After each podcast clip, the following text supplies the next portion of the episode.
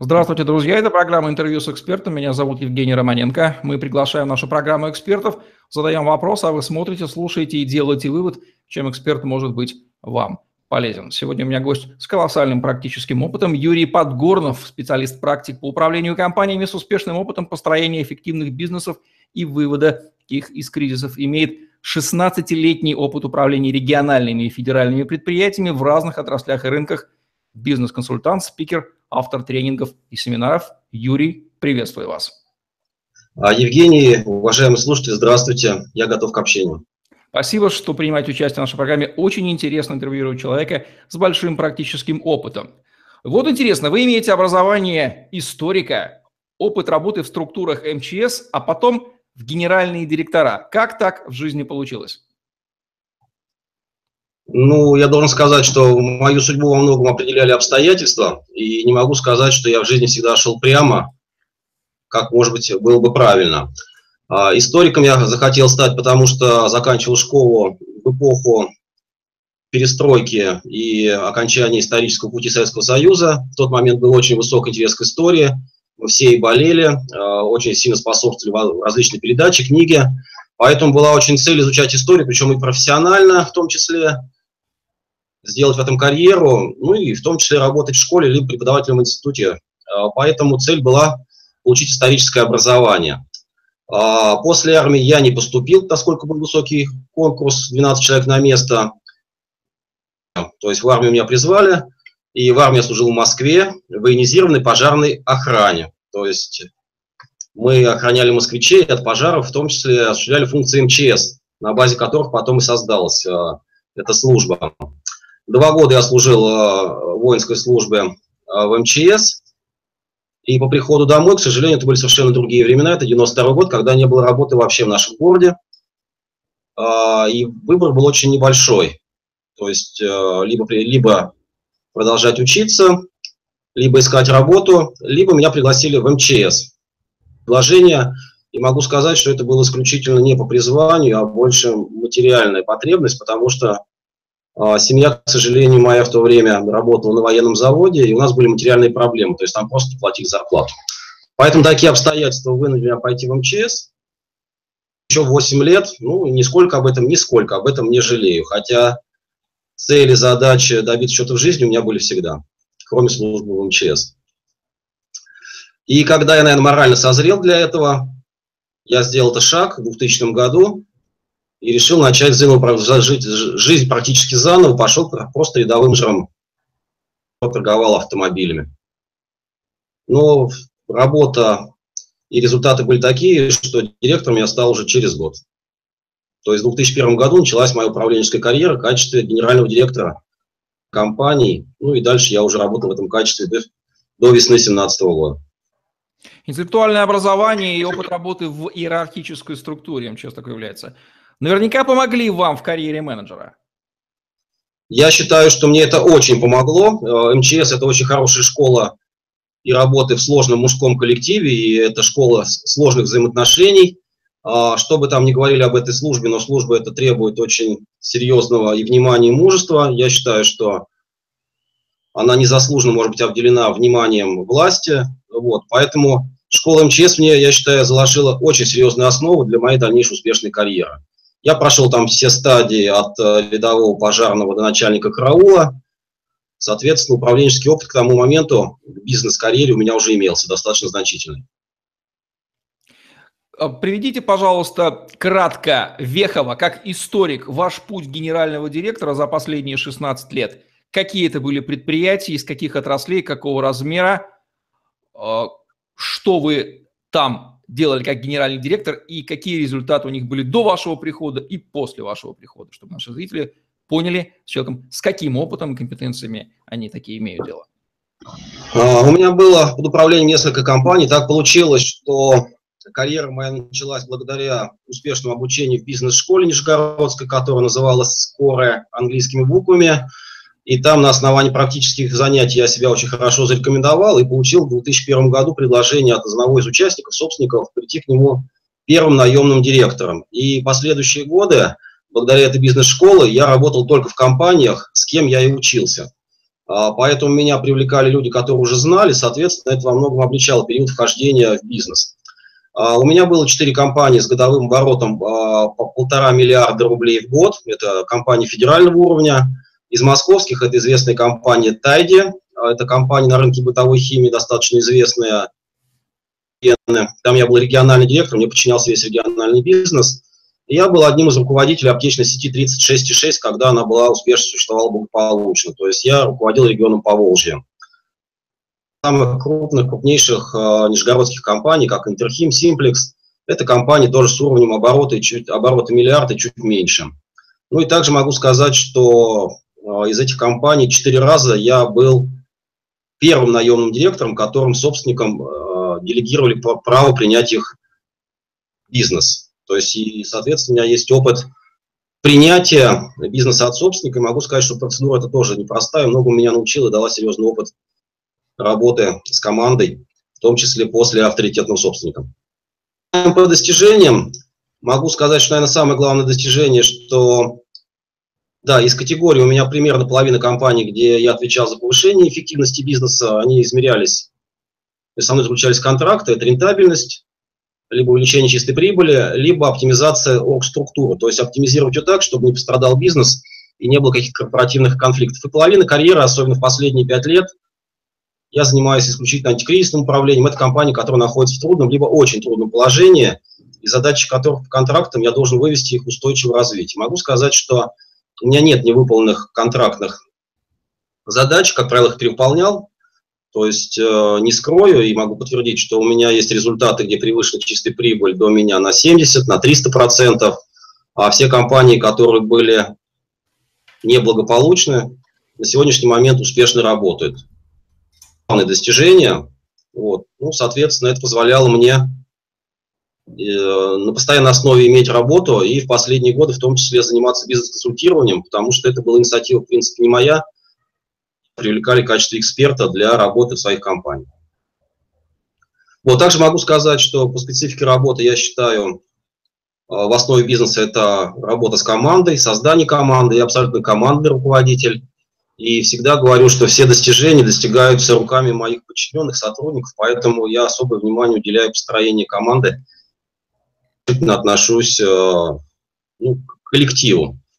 То есть считаю, что задача руководителя – это, наверное, все-таки разработка стратегии, генерирование идей, направления, обучение и во многом использование потенциала, либо раскрытие потенциала своих подчиненных. Чувствуется, что собственники вот вам очень доверяли, и насколько этому способствовало ваше совместное обучение с ними в бизнес-школе? Это потрясающий источник, получается, нетворкинга. Ну да, я могу сказать, что, еще раз говорю, я благодарен первой компании, которая меня послала в бизнес-школу. Мне, мне был дан шанс, и этот шанс я полностью использовал. Естественно, я работал не только у этих собственников, а потом я уже и сам э, искал работу, и меня просто приглашали путем найма со стороны. Ну, это очень важно, важно взаимодействие, да, действительно мне доверяли. То есть э, я не думаю, что директора любую компанию могут взять, абсолютно не зная, что это за человек, без проверки. И учитывая, что у этого человека достаточно большие полномочия, в том числе по распределению ресурсов, принятию решений, управленческих. Вот. Ну, я могу сказать, что меня ценили. Так уж получилось, что с самого начала, э, когда у меня еще абсолютно отсутствовал управленческий опыт в коммерческой структуре, а я уже был директором, и я очень благодарен первым собственникам, которые были очень грамотны, эффективны, и они управление, которое заключалось в следующих вещах, что ценность управления во многом зависит от людей. Второе, лучше не потерять деньги, лучше потерять прибыль, чем понести убытки. Поэтому с самого начала я проповедовал достаточно осторожный, консервативный стиль управления. А, может быть, не использовал каких-то возможностей для заработка для компании, но зато за 16 лет ни одна компания моя не потеряла, в том числе и денег от а, моих действий. Ну, как пример могу сказать, 16 лет я работаю с дебиторской задолженностью с клиентами, и при этом не оставил в компании ни одного проблемного клиента, либо дебитора, которые были приобретены в мое время. А сам вернул в оборот, но я думаю, что не один десяток миллионов из просроченной дебиторской задолженности, которая считалась очень проблемной. То есть у меня такой очень консервативный, осторожный стиль работы, который направлен в первую очередь на не построение, может каких-то суперсовременных инновационных форм управления развития бизнеса, а больше на наведение порядка и обеспечения э, поступательного и безопасного развития бизнеса. Как вы оцените уровень доверия нынешних собственников отечественных компаний к нынешним генеральным директорам? Какие, какие проблемы, три главные, скрыты в этих отношениях?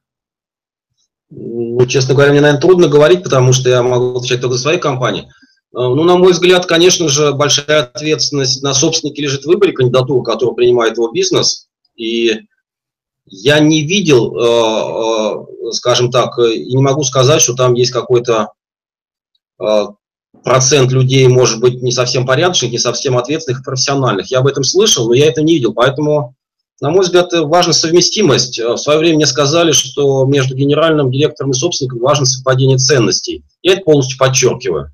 То есть они должны быть э, не сколько профессионалами в вопросах менеджмента, они в первую очередь должны быть внимание, быть союзниками в вопросах управления, работать с людьми. И тогда у них э, сотрудничество будет успешное.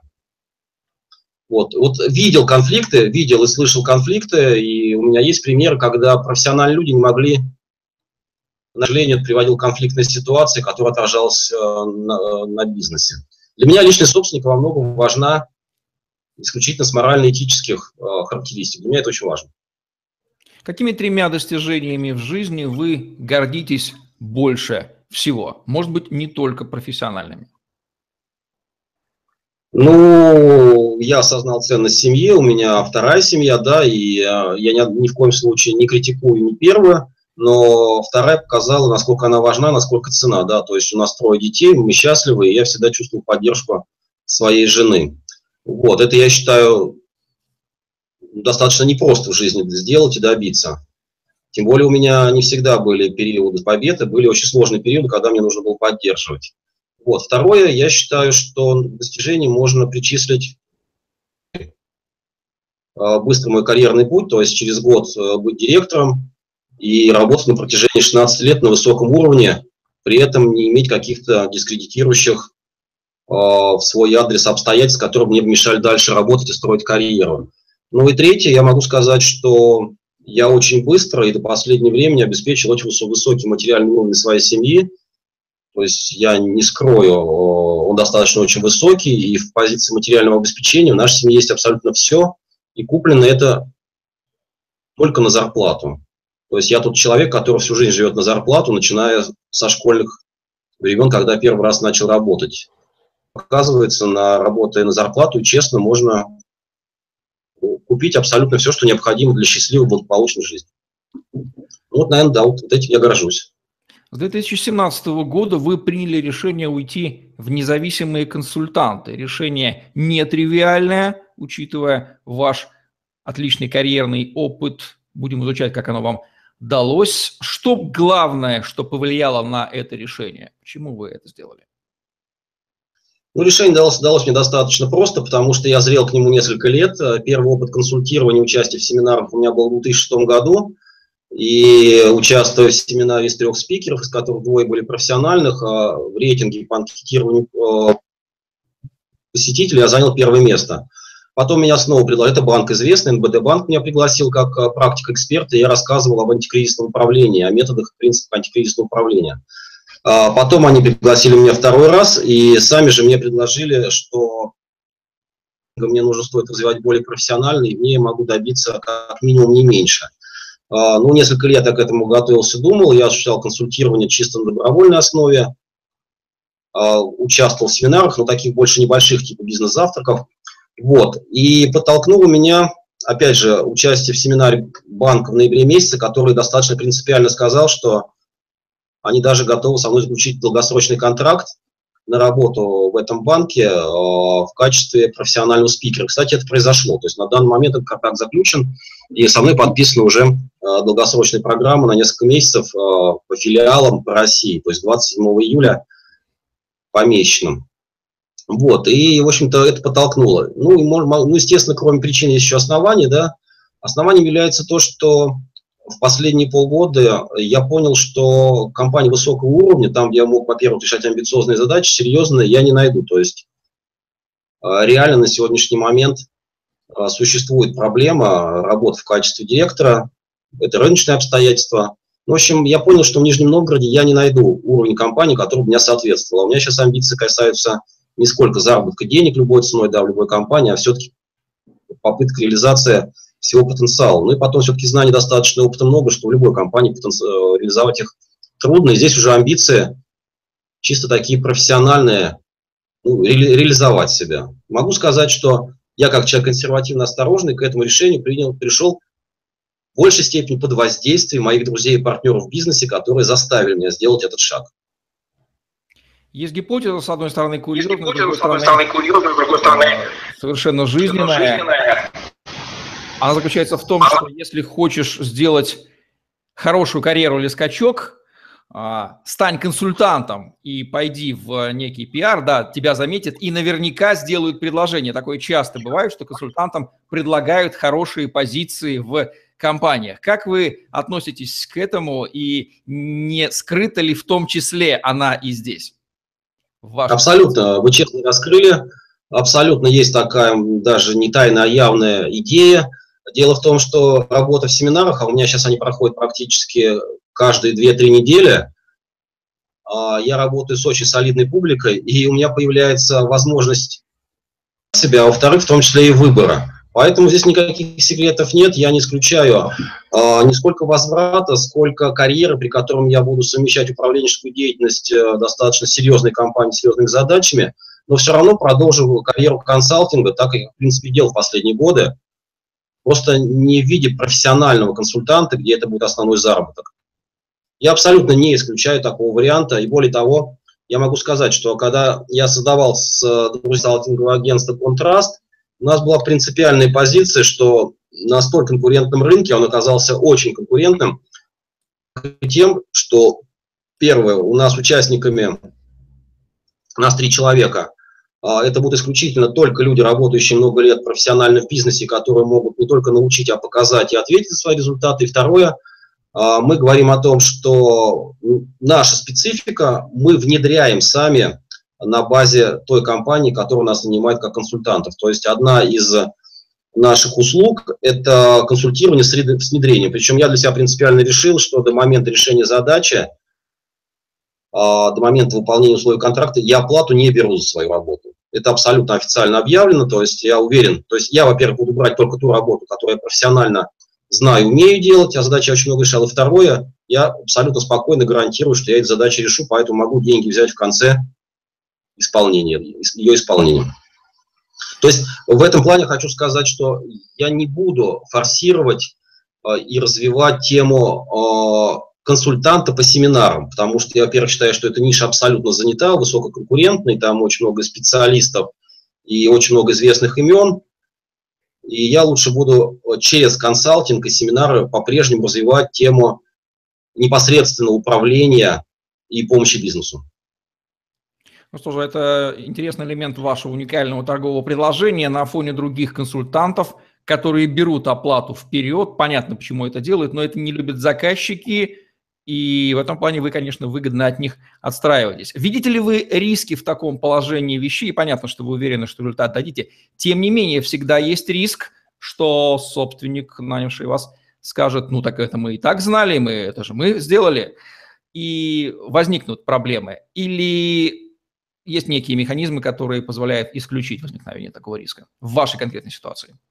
А, ну, во-первых, я достаточно уверенно могу заключать контракты и общаться, поскольку 16 лет я работал непосредственно в бизнесе, не в кабинете, а с клиентами, с партнерами. То есть все ключевые решения, работа с клиентами я вел лично. То есть могу сказать, что одной спецификой моей, что я работаю непосредственно с продажей, без посреднических звеньев, а руководителя отделов продаж и коммерческих директоров. Такая практика уже у меня развиты 10 лет. Поэтому я непосредственно работаю с рынком и могу, первое, принципиально, то есть я неплохо разбираюсь в людях, и второе, у меня принципиальная позиция, все цели и задачи должны согласовываться официально.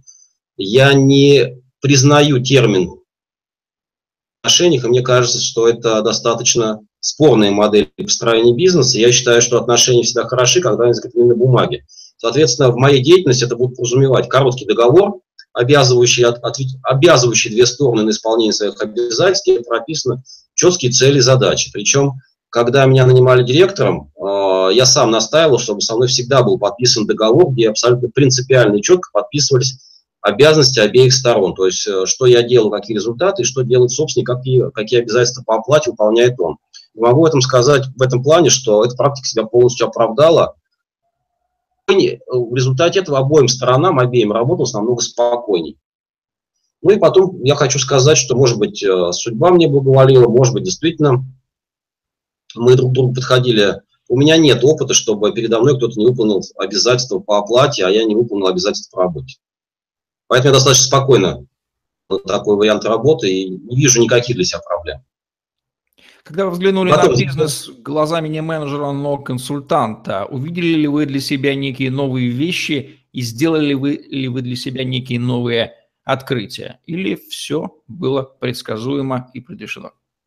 Нет, я считаю, что я ничего нового, неизведанного не увидел, потому что, наверное, было бы проще, наверное, наверное бы увидел бы, если бы я 16 лет отработал консультантом, а потом пошел бы в реальный бизнес. Наверное, бы, наверное, бы там что-то было бы действительно удивительно. А поскольку у меня путь наоборот, то ничего нового сейчас, общаясь с компаниями, читая семинары, я не вижу.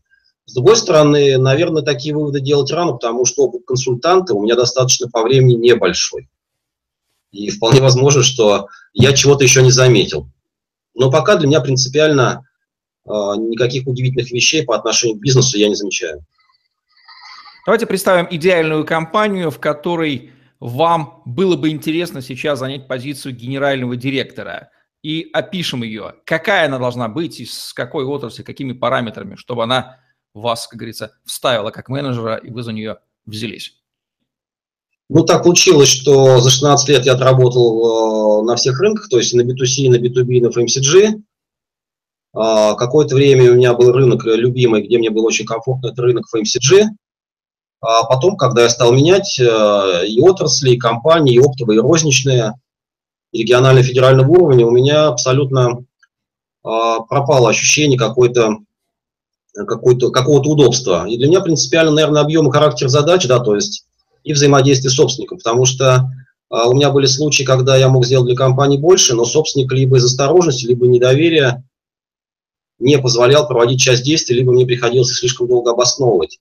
Поэтому, если по характеристике, то есть по, по отраслям, по рынкам никакого значения не имеет, потому что я занимался сельским хозяйством, медициной, и строительством, и автобизнесом, и бытовой химией. Себя, что и результаты удобство работы зависит не от того продукта, который ты продвигаешь, а вообще от людей, которые с тобой работают, взаимоотношения с собственником. Поэтому это не принципиально. Если по объемам, то хотелось бы, чтобы это была компания с оборотом годовым не менее миллиарда рублей. Можно решать амбициозные задачи с большим штатом, со сложной структурой, а, где много людей. Вот. То есть, пожалуйста, для этих компаний я считаю, что я буду максимально полезен. А, при этом а, наличие каких-то свободных денег для меня не принципиально. В моих компаниях никогда не было много денег, чтобы можно было распоряжаться без ограничений. То есть даже если компания будет в трудном положении, это абсолютно меня не пугает, не настораживает. Кстати, в компаниях с трудным положением мне работа была намного комфортнее, потому что там время – деньги, и там никому ничего объяснять не приходится. В кризисных компаниях тебя сразу воспринимают как спасителя и сразу доверяют, когда тебя берут, поэтому там как раз свободы полномочий у меня было значительно больше, чем в компании, где я работал над эффективностью и рекомендовал, либо предлагал собственникам проводить какие-то достаточно серьезные э, организационные мероприятия по изменению структуры, оптимизации бюджетов. Это очень тяжело, потому что, имея чистую прибыль, собственник первый не понимает, почему он должен иметь, менять свой бизнес, да, потому что он считает, что он работает эффективно. Ну и второе, он, может быть, и понимает, что надо что-то менять, но боится потерять то, что имеет проблемных компаниях работать намного проще. Как вы считаете, стремятся ли собственники отечественных компаний в принципе вести бизнес эффективно? Страна-то ресурсная, привыкли все заливать избытком. Мне кажется, их жизнь заставляет. Во-первых, э, не все торгуют ресурсами, не все находятся на монопольном рынке, да, где деньги, может быть, не так просто зарабатываются, но, по крайней мере, конкуренция меньше. Я работал на конкурентных рынках, и в моем списке не было никогда ни одной компании, которая обладала каким-то уникальным продуктом и испытывала серьезной конкуренции. То есть у меня компании были большие и маленькие, но при этом всегда окруженные большим числом э, конкурентов. Поэтому я думаю, что без эффективности мы никуда не денемся. Слава богу, что сейчас собственники большинство это понимают, поэтому работают над бюджетированием, над учетом, а, работают на оптимальным штатным расписанием, чего не было, допустим, до кризиса восьмого года, где компании разбухали деньги вкладывали больше в благополучие и роскошь, чем в эффективность. По-моему, наш бизнес сейчас созрел для эффективности, по крайней мере, на своем опыте, практике я это подтверждаю. По-другому сейчас не выжить. Поэтому и современные технологии, методы внедряются, автоматизация процессов происходит. Слава богу, что собственники поверили в учет, потому что начинают заниматься, заниматься анализом, аудитом, потому что 10 лет назад это казалось абсолютно никому не нужным, да, а я, поскольку с самого начала этим занимался, мне приходилось убеждать просто собственников читать финансовые документы, анализы и работать над издержками или какими-то показателями. Сейчас, по-моему, собственники это все понимают. Как вы оцениваете уровень Хотя, конечно... зрелости российского бизнеса, ну, допустим, по десятибальной шкале, ну и также уровень внедрения современных бизнес-практик, бизнес-технологий, я имею в виду западных, международных, которые привычны там, на нашем пространстве? Я думаю, что он абсолютно далеко не совершенен, и я ставлю не больше шестерки. Даже самые эффективные, благополучные мои компании, я всегда видел резервы улучшений, мы этим занимались. А, я считаю, что у нашего российского бизнеса, во-первых, мы были избалованы 90-ми 90 годами, когда, несмотря на все трудности, было масса ниш зарабатывать деньги неэффективными и не особо напряжными способами. Потом был огромный период роста, до восьмого года, когда тоже над эффективностью никто не работал, и места хватало всем, и было финансовых ресурсов достаточно, кредиты давали без ограничений. Я считаю, что это наш бизнес достаточно серьезно откинул от эффективности назад. Над этим только сейчас работают, поэтому я ставлю чуть выше среднего, не выше. Это опыт исключительно мой и тех компаний, которыми я руководил, либо знаю. Насколько вот эти вот два периода становления 90-е годы и нулевые годы. Первое характеризовалось насыщением рынка всем, чем можно, второе характеризовалось жирными нефтяными деньгами. Насколько это пагубно в, встроило в голову привычки, что вот так будет всегда, ну и не впитало правильных. И насколько тяжело сейчас перестраиваться. Те-то времена, времена уже давно канули, а инерция нашего русского сознания, она прекрасно известна. В менеджменте она фатально придерживаться старых рецептов, ожидать, что все отыграется, все вернется, это путь, в общем-то, к самоубийству. Ну, на самом деле, я считаю, что те годы действительно наложили на отрицательный отпечаток, и почему с восьмого года я, по сути дела, независимо от своего желания, занимаюсь только антикризисным управлением. Что произошло? Ну, как раз кризис стал почищать наш, э, нашу экономику, да, и многие компании, которые были успешны, а у меня были проблемные компании, которые были лидирующие успешными, которые попали в кризис не под воздействием рыночных обстоятельств. То есть в 2008-2014 году я был директором компаний, которые пострадали как раз не от кризиса, да, а от неэффективности управления, и кризис все это выявил, да, то есть от переизбытка кредитных средств, от отсутствия внимания к бюджетам, а, к неверной стратегии. То есть очень многие компании решали стратегии лидерства и при этом потеряли понимание устойчивости и безопасности бизнеса. В каждой компании я делал аудит-анализ этих проблем, и выяснялось, что вкладывались, как правило, за 5, за 5, за 8 лет до наступления кризиса. Тогда, как, когда компания либо решала слишком амбициозные для своего развития задачи, либо без ограничений пользовалась заемными ресурсами. И, к сожалению, вот именно сейчас вот эти два кризиса, они полностью серьезно вычищают наш рынок. Именно за счет этих компаний. Ну, а мне, к сожалению, а мне это, а мне это дает работу, да, то есть а, я занимаюсь этими компаниями. Что, на ваш взгляд, больше всего мешает собственникам отечественных компаний вести бизнес? Какие внешние, ну а также внутренние, субъективные факторы в их головах? А, вы знаете, я думаю, что отчасти здесь виновата, наверное, внутренняя, внешняя ситуация России. А, достаточно непрогнозируемая ситуация даже в ближайшей перспективе кризис, как кризис э, восьмого года никто не ожидал, хотя считается международный, но к нему были не готовы. Кризис 14 опять мы были не готовы, он вызвал, вызвал был уже внутриполитическими проблемами, поэтому отсутствие определенной стабильности э, в развитии России, к сожалению, собственников подталкивает к идеологии э, непонятно, что будет, а жить надо сейчас, и зарабатывать надо сейчас. Поэтому, к сожалению, компаний с долгосрочной стратегией там, на 5, 10, 15 лет я вообще не встречал, да, то есть большинство компаний живут и зарабатывают сейчас. Я считаю, что это следствие, к сожалению, достаточно неспокойной ситуации, либо неэволюционной ситуации в нашей стране, которая развивается, ну, наверное, все 20 лет новой России. Вот, поэтому это, к сожалению, тоже собственников не всегда подталкивает к каким-то долгосрочным проектам, вложение денег э, в эффективность, вот, и все подчинено задаче заработать как можно больше сейчас, э, чем думать о долгосрочных перспективах.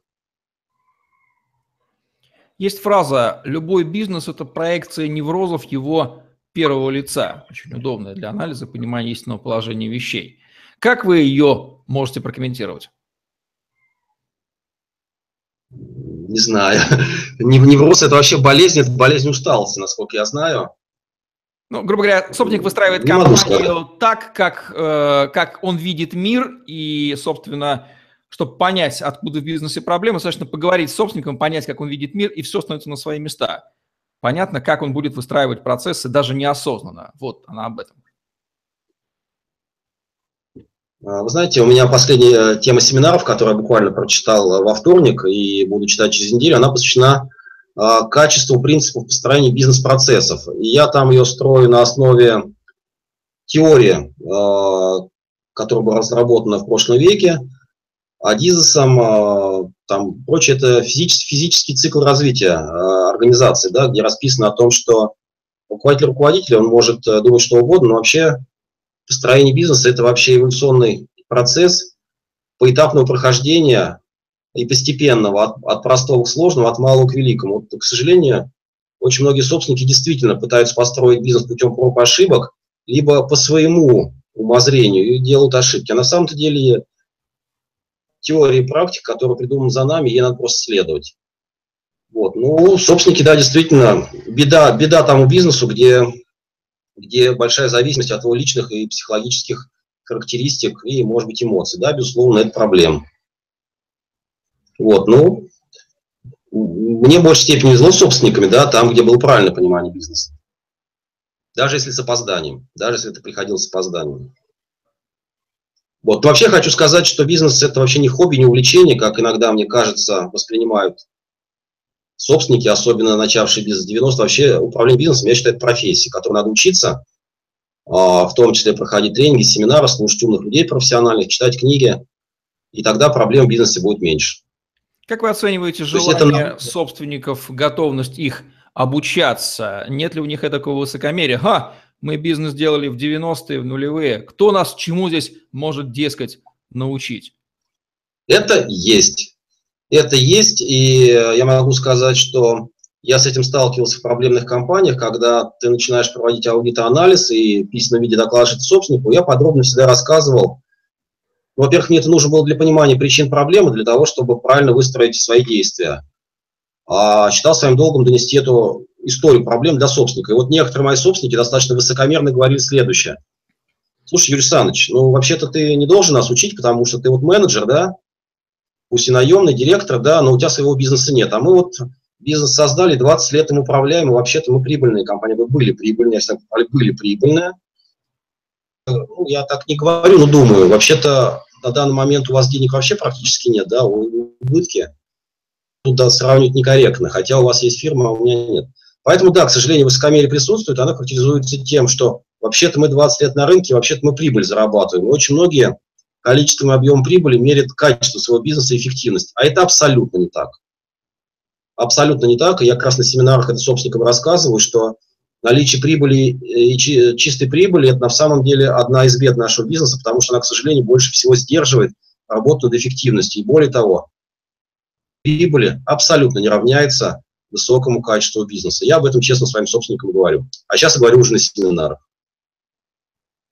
Разделение труда – это фундаментальная экономическая категория. Известно, что функция владения собственностью и функция управления этой самой собственностью – это вещи разные, поэтому и существуют собственники-акционеры, существуют профессиональные топ-менеджеры. С этой точки зрения вот этот вот упрек отечественных собственников, ну, дескать, ты сам бизнесом не владел, как ты можешь нас учить, как ты можешь учить управлять, насколько он обоснован, не является ли просто какой-то такой вот мальчишеской, не знаю, слово подобрать даже, гордостью, не гордостью, ну, вот таким вот перекосом юношеского мировоззрения, и не мешает ли это действительно собственникам искать толковых топ-менеджеров, которые не владели бизнесом, но при этом прекрасно управляют и взаимодействуют с ними на благо обоих сторон?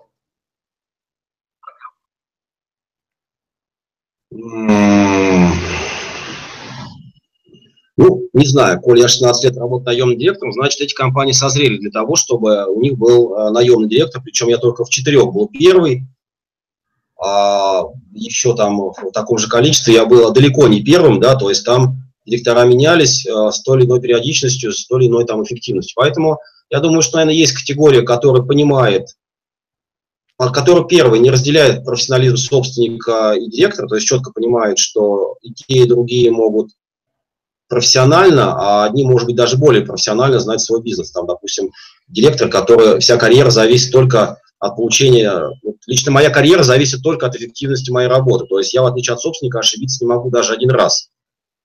Потому что, ошибившись один раз, я потом, скорее всего, работу высокого уровня больше не получу. Собственник, конечно, имеет право на ошибку, потому что это его бизнес. Вот. Э, и кроме того, но есть же, кроме жизненного цикла организации, есть определенный жизненный активный цикл любого человека. И работая в компаниях, э, которым по 20 лет, я понимаю, что собственники тоже выдыхаются, устают. Почему они приглашали меня? После 20-25 лет поднимать и вести за собой бизнес физически, эмоционально очень тяжело, поэтому собственники уже, даже исходя из э, определенных эмоциональных позывов, э, начинают думать о том, что кому бы передать этот бизнес. А выбор здесь небольшой. Либо отдать в руки семьи, это один вариант, либо найти хорошего управленца. Поэтому я думаю, что этот процесс на самом деле неизбежен, и все-таки большинство компаний, они все-таки переходят в руки профессиональных наемных менеджеров. Здесь проблема, на самом деле, лишь только отбор этого человека, чтобы он полностью соответствовал и профессиональным, и этическим критериям, мог принять этот бизнес. Тот опыт, который собственники получили в 90-х нулевых, о чем мы с вами уже говорили, с одной стороны, он обладает бесценными моментами. С другой стороны, реалии изменились, эта обстановка уже не повторится. Насколько, как вам кажется, вот в нынешнее время, в 2017 году и далее, что ценного точно нужно оттуда взять из тех практик первых 20 лет существования российского рынка, а что от чего точно нужно отказаться, потому что это чревато гибелью, вот продолжение следовать теми старыми шаблонными стереотипами. И не должна ли народиться новая генерация собственников сейчас, которые будут делать ставку именно на профессионализм топ-менеджера по рецептам, работающим в десятых и в двадцатых годах, а не 90-х и нулевых? Наверное, начну со второго вопроса. Мне кажется, что э, опыт 90-х и кризиса 2000-х годов э, собственников должен приучить, первое, к осторожности, к осторожности принятия решений, потому что мои компании, которые попали в кризис, это крупные компании, известные, они попали в кризис на пути задачи, задач лидерства, то есть не рассчитав свои силы возможности, либо неверно их оценив. Второе, а, а, к сожалению, я видел очень много компаний, которые просто работали на, на обум, не ощупь, не доверяя финансовым директорам, ни аналитикам, ни экспертам, ошибок. И мне кажется, прошлые года и кризис, они научили людей э, считать. То есть вообще в бизнесе все вещи, на мой взгляд, можно просчитать на основании аналитики, статистики, принять правильное решение. Поэтому это один из результатов и следствия трудных времен. Потому что, еще раз говорю, я встречал 10 лет назад, которые, собственники, которые никогда не считали и не смотрели финансовую отчетность, но при этом управляли десятками миллионов и спокойно решали вопросы по взятию кредитов, да, не понимая какая-то ответственность и последствия. Я думаю, что это осторожность. Второе, на мой взгляд, прошли времена бешеных заработков, да, которые были возможны 10 лет назад, там, где была высоченная маржинальность, там, ну, на мой взгляд, это более 20%. Вот, сейчас люди работают за меньшую маржинальность, поэтому будет уже работа над эффективностью. То есть работа над эффективностью – это работа с бюджетированием, а, с оптимальной орг-структурой, вот, а, рисковать, а, формировать резервный капитал, чего не было никогда. У нас как деньги появляются, у нас сразу же стремление куда-то вложить, был культ каких-то инвестиций, разных стратегий, безопас. Хотя в любой семье, по аналогии с бизнесом, всегда должен быть какой-то страховой запас на черный день. Вот, поэтому вот эти страховые запасы, они сейчас начинают появляться, потому что после кризиса 2014 года, на мой взгляд, люди уже все понимают, что ну, вообще страна каких-то постоянных кризисов, и лучше заранее к ним подготовиться, либо обезопасить. Вот, поэтому вот эта осторожность, отработанная эффективностью – это следствие проблем годов. Ну, в 90-х годах я вообще в бизнесе не работал, я работал в УЧСе, поэтому что, наверное, все-таки процесс обеления бизнеса, на мой взгляд, он абсолютно безвозвратный. Вот от бизнеса 90-х, начала 2000-х годов я все-таки считаю будущее э, и призываю компании, которые не делают этого и считают, скажем так, излишне оптимизировать свой бизнес, я призываю всех все-таки приводить его к законодательству. Я думаю, что это безвозвратный процесс, и чем раньше его начать для компании, тем это больше будет благополучно для них в перспективе. Чего взять в 90-х годах? Не знаю. Я в 90-х годах был в другой структуре. Я не знаю, что там было в бизнесе. На мой взгляд, в бизнесе 90-х годов был один хаос. Вот, поэтому его же тоже не возьмешь в 2000-е годы. Не знаю. Как помогает знаю, чего... опыт генерального директора в работе с клиентами в качестве консультанта? Так, еще раз, что, Евгений? Как помогает вам опыт генерального директора в работе, в диалоге, в переговорах, в, в производстве ваших услуг в качестве... Абсолютно. Абсолютно помогает. Я даже, вы знаете, я вообще даже переживаю за консультантов, которые всю жизнь этим занимаются, но никогда не работают в реальном бизнесе. Я вообще не понимаю, как они работают. А, начать с того, что я семинар не готовлю, да, то есть, а, когда мне говорят семинар, я выхожу и рассказываю от 2 до 4 часов, и при этом могу еще говорить, потому что я рассказываю настолько пережитые проблемы и вопросы, что мне подготовка не требуется. Вот, а, соответственно, я консультирую только по тем проблемам, мне кажется, я решал, наверное, большинство существующих проблем в бизнесе. Всегда легче сказать, я тебе советую сделать так-то, потому что я это делал сам, это дало такие результаты. И могу сказать, если ты хочешь сделать так, я тебе не советую, потому что это давало совершенно другие результаты. То есть мне всегда легче говорить с собственником на, на собственных примерах. Я думаю, что контакту собственника со мной это помогает, потому что он в моем лице все-таки видит больше не эксперта, а коллегу, профессионала в его сфере деятельности. Поэтому это абсолютно облегчает, помогает мне в общении. Вы уже успели понять, что собой представляет рынок консалтинговых услуг в России. Он есть в каком-то состоянии. Какие три главные проблемы, на ваш взгляд, присущи этому молодому рынку бизнес-консалтинга в нашей стране? Ну, наверное, все-таки будет субъективное мнение. Я бы не хотел это, чтобы кто-то воспринял за критику. А, но нам из того, что я видел, слышал, а, на мой взгляд, наверное, проблема заключается первая. А, на рынке консалтинга присутствует очень много людей, которые учат и советуют, и рекомендуют делать действия, которые сами они никогда не реализовывали, не видели последствий от своих действий. Очень внимательно всегда смотрю биографию консультантов, тех, которых я вижу там в Фейсбуке, в соцсетях. Вот. И мне кажется, очень тяжело э, советовать и рекомендовать действовать, не работав это на практике. Ну, опять же, это выбор того, кто такие рекомендации принимает. Это первая, вижу, проблема. То есть из того, что я знаю, практиков, там, практиков реального бизнеса, из того, что я видел, меньшинство. Повторюсь, это моя субъективная точка зрения. Второе, когда смотрю не только для того, чтобы критиковать, а еще научиться, там, манере ведения, посмотреть, какие актуальные темы, я удивился, что подавляющее большинство это тем такого инновационного, суперсовременного управления бизнесом, и, на мой взгляд, они излишне уходят вперед от э, тех реальных проблем, базовых проблем бизнеса, которые мне приходилось решать. То есть я могу сказать, что в моих компаниях большинство проблем, подавляющее большинство, оно вообще касалось абсолютно базовых проблем в строении бизнес-процессов. Это учет, контроль, построение команды, мотивация, опять же, э, прохождение поэтапного этих бизнес-процессов от, от одного, отрабатывая один, переходя к следующему. То есть учет. И я вот в последнее время вообще не слышу таких семинаров ни у кого. А, более того, когда я слышу темы и смотрю видеоролики, я, конечно, даже сам не понимаю вообще, вот я как специалист определенного, определенной области, я даже не понимаю, о чем они говорят. Вот, к сожалению, вот так вот. Поэтому некая оторванность от реальности, хотя, ну, может быть, они работают на более продвинутую публику, которой я пока не касался. Третья проблема. Третья проблема. Мне так показалось, что вот достаточно семинаров я посмотрел, видео трансляции очень известных, абсолютно и вам, и всем известных э, консультантов, и мне показалось, что они больше работают не над качеством а над способом его донесения. То есть, э, на мой взгляд, там элемент шоу излишне превалирует, и они больше заботятся о том, чтобы семинар доставил удовольствие посетителям, а не дал им инструменты к внедрению. Вот я когда семинар начал недавно вести, я принципиально сразу объявляю, семинар, возможно, мой будет неинтересен, я постараюсь вас заинтересовать, но я буду говорить только о тех вещах, выйдя от меня, которые вы можете немедленно применять в своем бизнесе, а я буду рекомендовать это делать. Ну, мне кажется, вот некая такая оторванность от реальности присутствует сейчас в бизнес-консалтинге.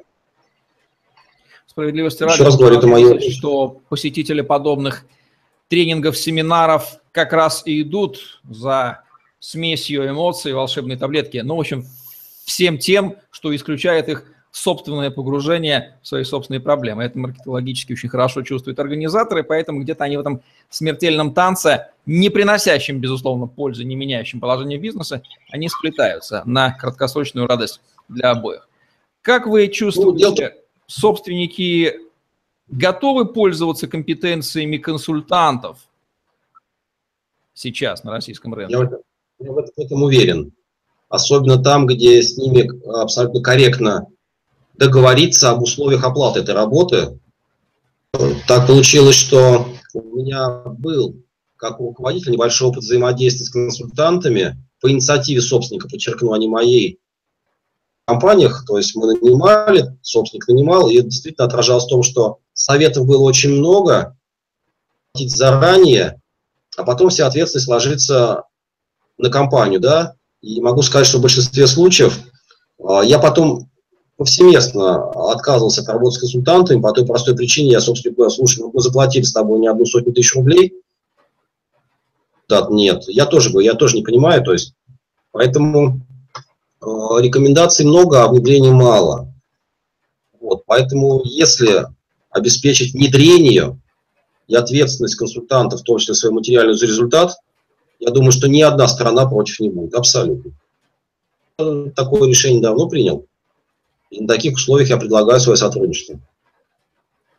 Проблема внедрения, она, пожалуй, самая острая в консалтинговом бизнесе. Все мы, все мы знаем, что делать, но рекомендации не внедряются. На ваш взгляд, должен ли консультант э, отдавать элемент внедрения на откуп. Ну, нельзя же заставить человека быть счастливым, да, заставить измениться. Он добросовестно выдал, сказал, вот это сделай, и человек сказал, да, хорошо, не сделал. Должен ли консультант обладать навыками добиваться, заставлять, чтобы это внедрялось, чтобы результат происходил, даже если собственник сопротивляется, дабы ему самому показать, что, дескать, вот смотри, дружок, мы с тобой сделали, внедрили, результаты изменились, теперь ты видишь, теперь твой бизнес даже против своей воли изменился. Вот это и есть настоящий консультант, добивающийся внедрения.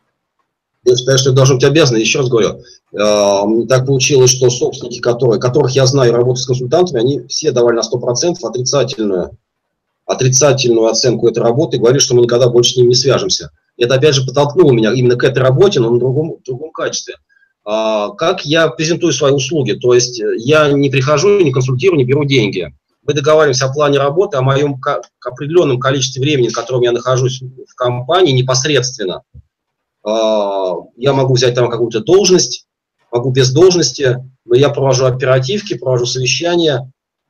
И я сам физически добиваюсь того, чтобы все мои рекомендации внедрялись людьми в компании. То есть у меня два вида, два, два вида вариантов сотрудничества. То есть частичная ответственность, когда я консультирую, нахожусь какое-то количество времени. Вот сейчас я из управления получил контракт а, на постановку отдела продаж одной компании. То есть там четко было проговорено, что я работаю в неделю не менее 12 часов, нахожусь на базе. Когда я пришел, и мы обговорили стоимость. Когда я туда пришел, я понял, что это время недостаточно. Без изменения стоимости я провожу сейчас в этой компании значительно больше времени, и буду, буду его сокращать только тогда, когда работа будет более качественно налажена, чем она сейчас происходит. Вот. И второй вариант, когда я непосредственно сажусь на территорию компании и непосредственно полностью, фактически как руководитель, то есть возвращаясь к своей управленческой деятельности, управленец-консультант, я полностью делаю всю работу как топ-менеджер этой компании. То есть я исключаю для себя, либо считаю как неприоритетный вариант какой-то просто консультации, там, часовой, двухчасовой, на мой взгляд, это достаточно неэффективный формат взаимодействия и обеспечения результатов компании. Поправьте меня, если я ошибаюсь, но несправедливо ли было бы назвать вас в таком случае таким приходящим генеральным директором, временным топ-менеджером, потому что по факту вы делаете ровно то, что он и делает без штатного трудоустройства в компанию. Да еще и с работой по факту, с оплатой по факту. А, так получилось, что поскольку я достаточно глубоко знаю работу компании изнутри, то есть я работаю без финансового директора за финансовый директор, без коммерческого за коммерческого, я провожу аутсорсинг, и уже у меня в большинстве компаний не было службы безопасности, службы персонала. Это все осуществляется на условиях аутсорсинга или перераспределения функций. То есть я достаточно глубоко знаю бизнес-процесс и работу. Поэтому я могу сказать честно, если я для себя рассматриваю, то я считаю, что управлять компаниями можно с частичной занятости и при этом вести даже не одну, ну, ну максимум две, конечно же, да, то есть ни в коем случае не пять. То есть не могу сказать термин приходящего генерального директора, но я лично могу обеспечить качество управления, находясь там не 8 часов в день.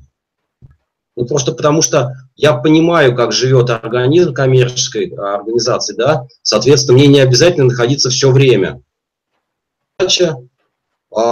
Обеспечить их реализацию, а потом прийти и проверить, либо откорректировать, если что-то пойдет не так. Поэтому ну, наверное, по функционалу так, как вы сказали, но может быть под другим названием. Как вы оцениваете уровень? Я хочу работать на базе, на базе. Мне так будет спокойней. На базе компании. Уровень топ-менеджмента в, назову их так, столичных городах, ну, беру Москву, Санкт-Петербург, и регионы. А, справедливо ли сказать, что столицы высасывают наиболее компетентных или в регионах достаточно квалифицированных топ-менеджеров, которые не смотрят на столицы, и благодаря этому региональные компании становятся сильными и имеют нужный качественный топ-менеджмент, не страдают от того, что все кадры высосали два самых крупных города страны. Нет, я абсолютно считаю, что Москва не высосала. Более того, что я знаю, что кризис затронул Москву даже больше регионов, и оттуда много возвращаются в регион, в том числе Нижний Новгород, для кто ранее уехал. Нет, у меня абсолютно нет э, такой точки зрения. Э, люди переехали в Москву, а, в том числе мне хорошо знакомые люди, тогда, когда возможность заработка больше, но это никак не касалось интеллектуальных способностей, не исключение регионалов. Я считаю, что чего-чего в России людей толковых и менеджеров достаточно много, это никак не региональная специфика. Ну, я работал в Москве, да, то есть э, никогда мне предлагали остаться в Москве, но я люблю Нижний Новгород, поэтому остался в Нижнем Новгороде. Поэтому, мне кажется, здесь нет профессиональной, региональной какой-то специфики. Ну что же, это здорово слышать. Страна наша всегда была богата на компетентных людей. Вопрос, конечно, применения их компетентности дискуссионный. Тем не менее, под финал, Юрий, какие три главные рекомендации вы дадите отечественным собственникам и отечественным генеральным директорам вашим бывшим и в каком-то смысле нынешним коллегам?